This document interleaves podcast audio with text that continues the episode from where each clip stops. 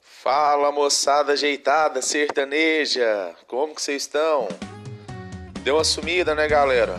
Passei um tempo fora, porque eu tava fazendo uma viagem, tava resolvendo umas coisas, tava fora da cidade, mas estava ansioso, querendo voltar a gravar os episódios, os capítulos do Business Nejo. Tava tudo anotado, tudo na cabeça e tudo na, na, agenda também, mas com muita ansiedade. O que tava faltando era disposição física, gente. Tava muito cansado e entre não oferecer um conteúdo de qualidade, é, com energia, com a voz boa, sem falar, né, aquela voz mansa, cansada, eu preferi adiar as próximas gravações até que eu tivesse em casa com 100% de descanso, de atenção voltado aqui para próximo, os próximos episódios, né? E poder oferecer para vocês um episódio de qualidade, um assunto bem destacado, bem especificado, né? Bem trabalhado também. Não adianta só querer lançar do jeito que eu tava na estrada, só por lançar para fazer volume. Tem que ter um negócio de qualidade, né? Não, moçada?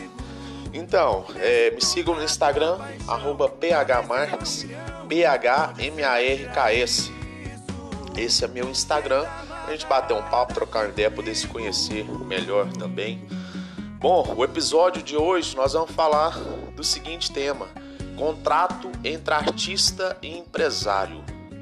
10 milhões para cá, helicóptero para lá, metade da fazenda aqui, quem nunca viu esses fatos noticiados em vários veículos de, de comunicação?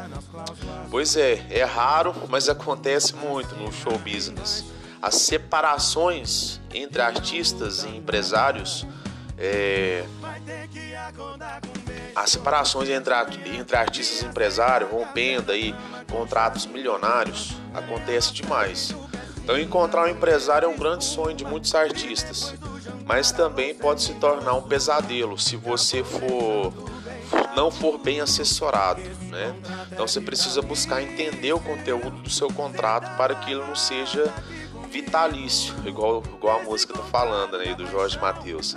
Por isso o episódio de hoje é contrato entre artistas e empresários, contrato entre artista e empresário.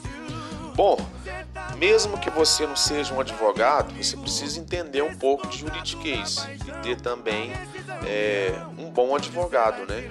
Também um bom advogado para te ajudar a fazer o contrato respaldado das suas obrigações e direitos também. Você precisa saber quanto será investido na sua carreira e depois que esse investimento for pago, quanto será o percentual de cada parte na hora de receber dinheiro, né? O dinheiro que vai começar a entrar. Por quê? Para que o artista não passe de um mero empregado, para que o artista não passe de um mero empregado do empresário. Porque uma sociedade, mesmo que o cantor, a cantora não coloque um real e esteja recebendo um, um aporte milionário, é uma parceria. O artista tem a estrutura, né? A estrutura, a estrutura virgem, o, a estrutura laboratorial pequena, mas que é a matéria-prima do sucesso, que é o que? A vontade dele, a disposição, é, a composição e a música, que é a arte dele. Então precisa de um fermento para poder crescer. Esse fermento pode ser o dinheiro e a visão empresarial que está sendo colocado no projeto da, é, do artista. Por isso, ambas as partes, os dois lados, as duas partes essencialmente, é, por isso, os, as partes essenciais, investindo, ambas as partes estão investindo em um sonho, na verdade. Né? Os dois estão investindo num sonho. O artista e o empresário. O empresário com o sonho de ganhar mais dinheiro nesse projeto musical e o artista está cedendo o sonho da vida dele, né, de fazer sucesso. Então é um casamento. Todos estão oferecendo a mão do seu sonho para o outro. Pode existir várias configurações de contratos artísticos. Cada vez os artistas precisam ter essa noção para não perder dinheiro e também para não para não sacanear com o seu empresário, né? Tem que ser uma coisa lista de ambas as partes. Primeira coisa que o cantor, a cantora não não vai ter ela, ele não vai ser sustentado à toa, né? Tem que ter uma agenda, ele tem que ter compromisso, ele tem que ter uma criação de conteúdo, enfim, tem que ralar. Ninguém vai dar dinheiro de graça para ninguém. Bota isso na sua cabeça. A música não dá dinheiro, como diz o, o Maestro Pinocchio. Quem dá dinheiro é pai e mãe. E olha lá, o resto tem que trabalhar mesmo, tem que ralar mesmo, porque não vai acontecer dessa forma. Então, algumas formatações de contrato podem ser feitas da seguinte forma. Por exemplo, primeiro, primeiro exemplo, o empresário vai colocar um dinheiro para fazer alguns trabalhos. Vamos supor um milhão de reais. Aí ele paga um salário X para o artista se manter. É como se fosse um salário, vai pagar um valor X para o artista é, manter ali o custo, o custo diário dele. Aí a administração desse dinheiro é por conta do cantor. Tudo que se refere à arte do cantor é do próprio, ou seja, o direito autoral da música é só do artista. Então ele vai ter que ele vai ter de rendimento isso. Enquanto o um milhão não se pagar, o artista não terá uma é, um valor sequer. Ele não terá uma sociedade com o empresário no termo assim de rachar dinheiro porque o investimento não se pagou ainda. Então, quando esse investimento for pago, aí surge outra configuração, a porcentagem que cada um vai ter, né, do recebimento aí de cachês, é, de publicidade, enfim, de tudo aquilo que for gerado de receita dentro da carreira artística. Aí pode ser 70% para o artista e 30% para o escritório, de cachês de show, publicidade e outros valores recebidos. Pode ser meio a meio, 50% para cada. Pode ser 40% do dinheiro arrecadado para o artista e 60% para o empresário.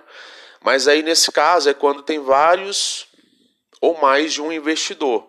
Se forem três empresários, 20% para cada. O artista fica com 60%, perdão, o artista fica com 40% e os três empresários pegam 60% e racham entre si. Aí é 20% para cada, né? O que acontece muito também é que o cara ou a mina sai de Minas, São Paulo, do Paraná, Tocantins, do Pará e vai morar em Goiânia, na capital do sertanejo, né? É onde o negócio acontece na cabeça mais das pessoas, enfim.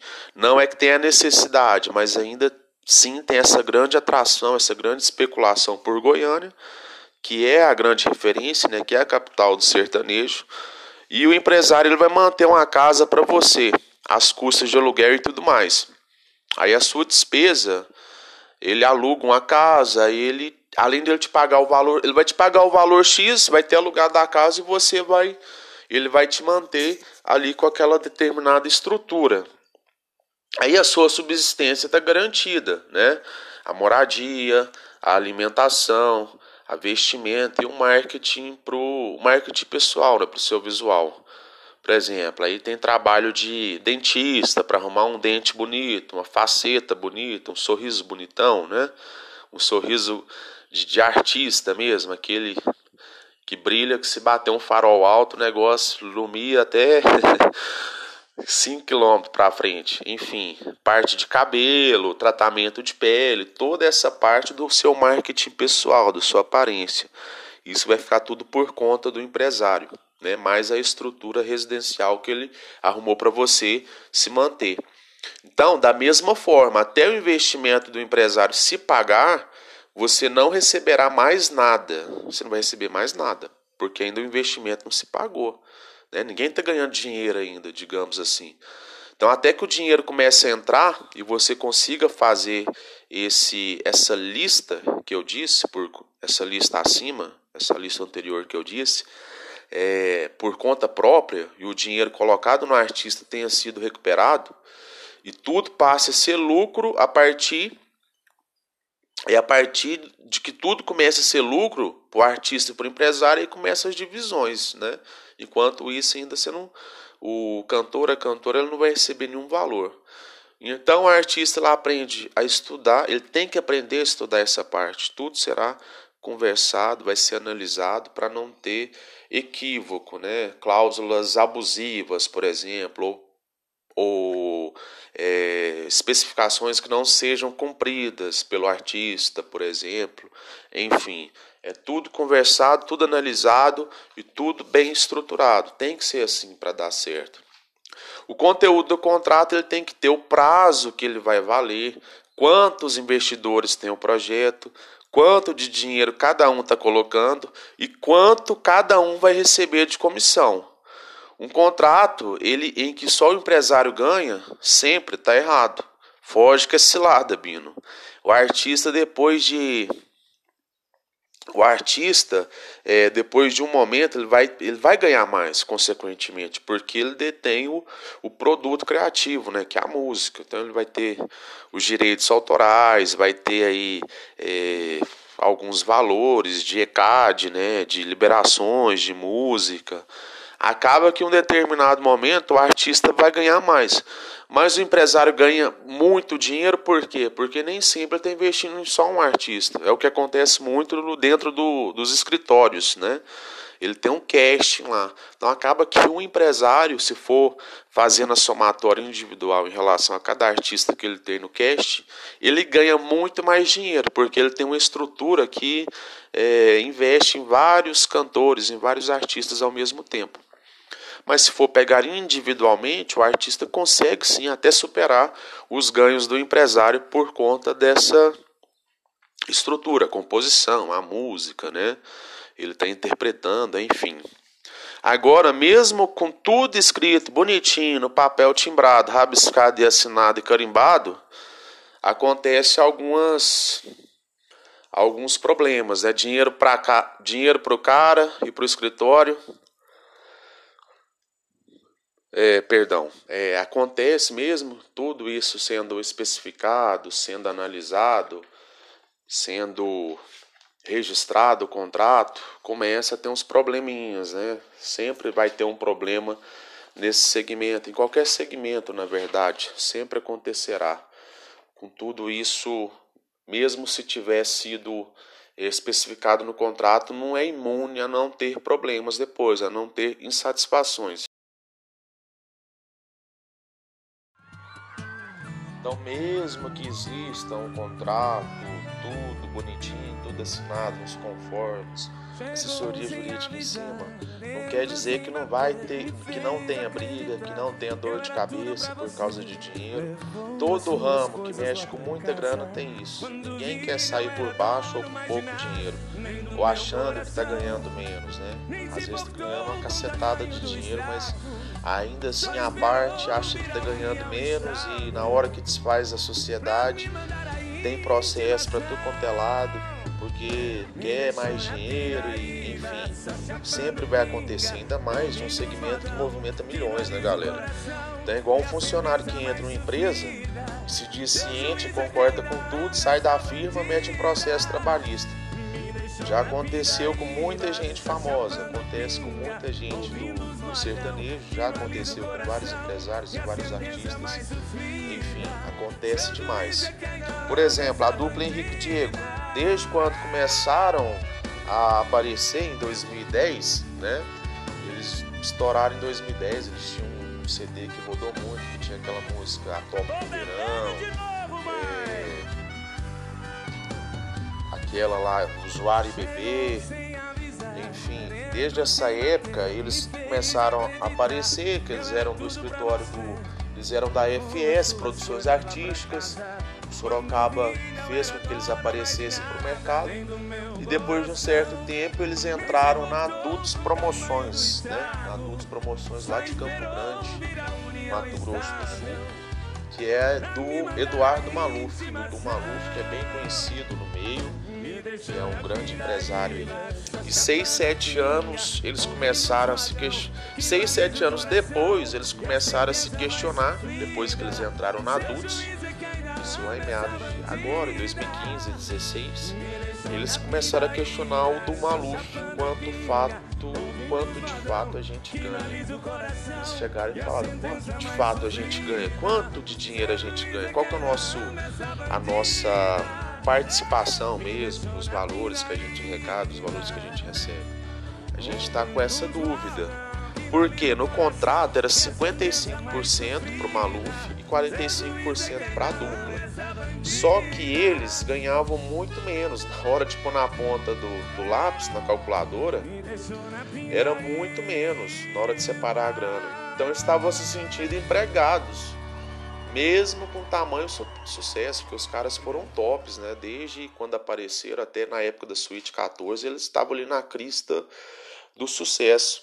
Então eles se sentiam verdadeiros peões, né? trabalhando e buscando dinheiro para o cara.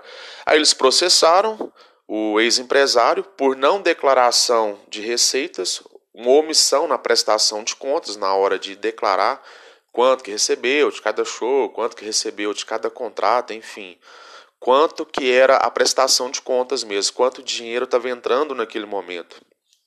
Só que na primeira ação eles perderam, infelizmente.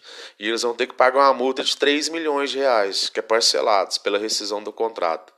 Mas agora eles estão mais felizes, né? O Henrique Dia, que eles entraram na live, na Live Talentos, que é um escritório que tem o Chitãozinho Chororó, Zé de Camargo e Luciano, é, Rafa Torres, Carlos e Jade, enfim. Eles resolveram, pelo menos nesse momento, essa questão. Né? O embaixador também, Gustavo Lima, na época em que, na época em que ele explodiu com, com a balada, ele entrou em nível internacional com a música. Ele estava fazendo 30, 35 shows por mês. Fora as turnês, né? Contando com as turnês internacionais que sempre surgiam aí a cada três meses, mais ou menos.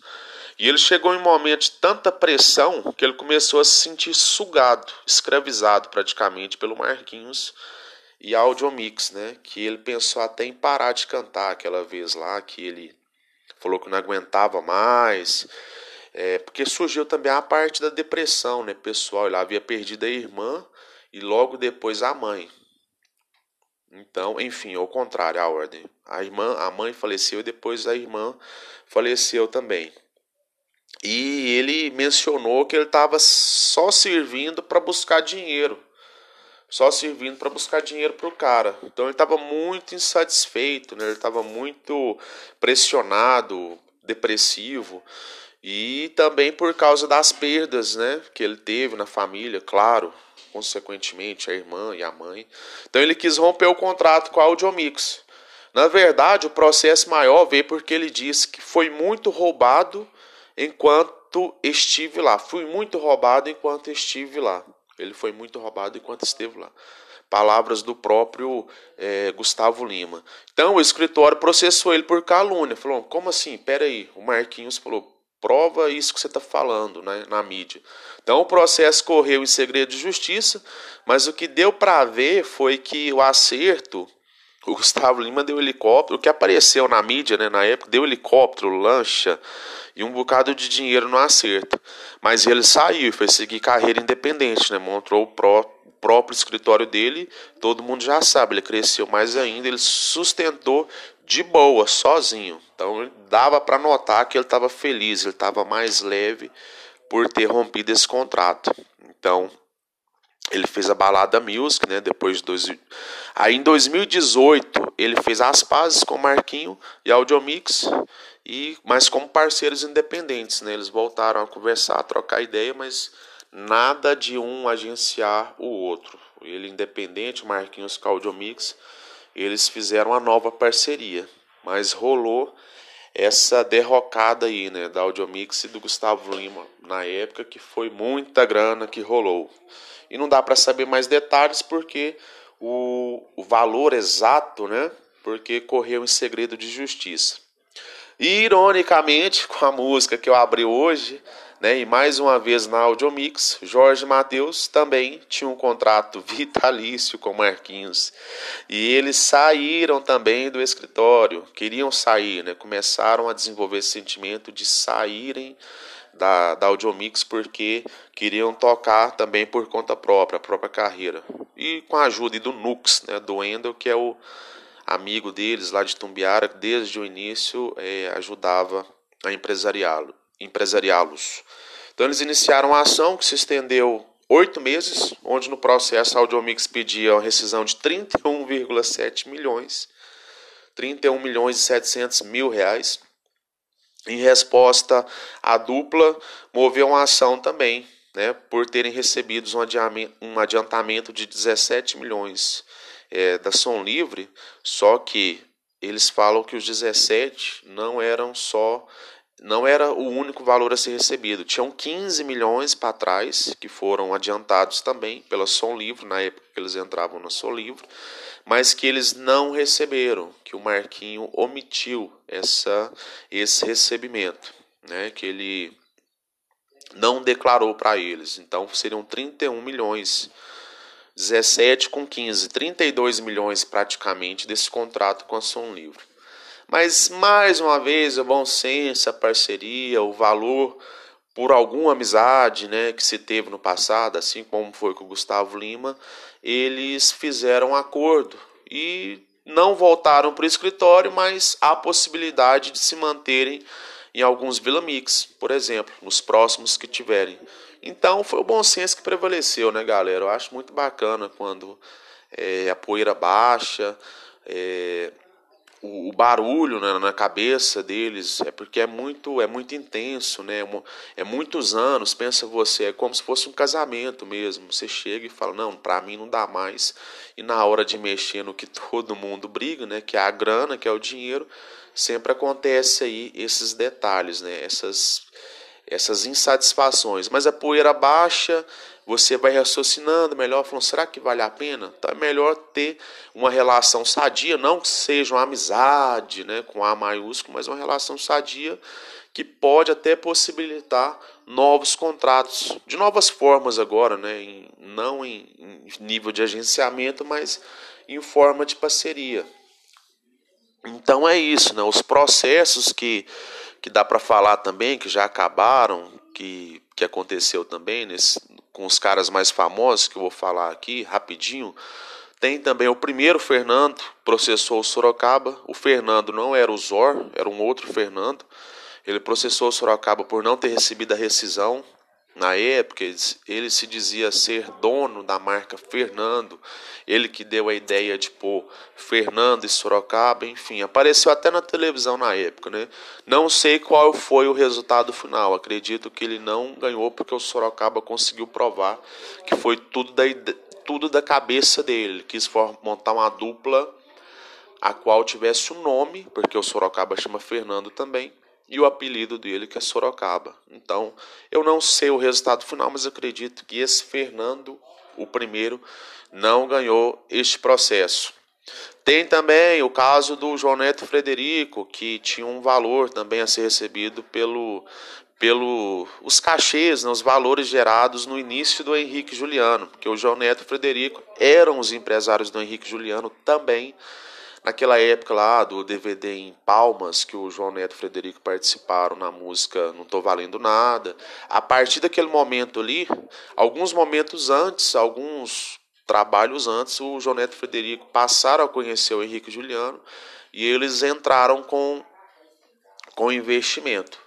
E passados alguns anos, eles falaram que tinham coisa para trás para receber e começou -se a arrastar aí uma disputa né, judicial para ver quem que tinha razão, quem que pagaria, quem que não pagaria. E o João Neto Frederico estava cobrando esse valor a ser recebido do Henrique Juliano. Só que todo mundo, não sei se alguém, algumas pessoas viram, eu vi através do, do canal do, do Sertanejeiro que tudo se resolveu com um vídeo em que o juiz, né, o pessoal lá da audiência, pede para eles cantarem na lá na, na reunião né, de conciliação, na audiência. E eles cantam justamente a Não Tô Valendo Nada.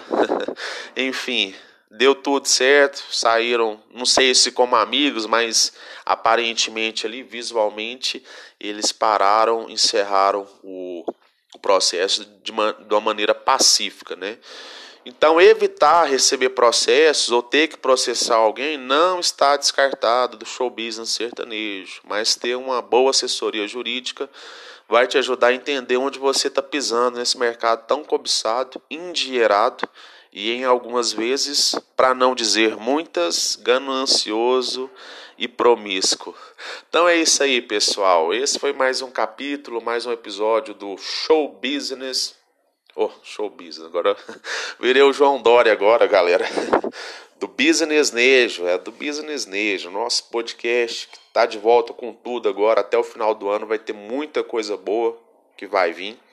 Praticamente um episódio em cima do outro, tem muito conteúdo para falar. E é isso. Me sigam no Instagram, phmarks, P-H-M-A-R-K-S. Tamo junto e até a próxima!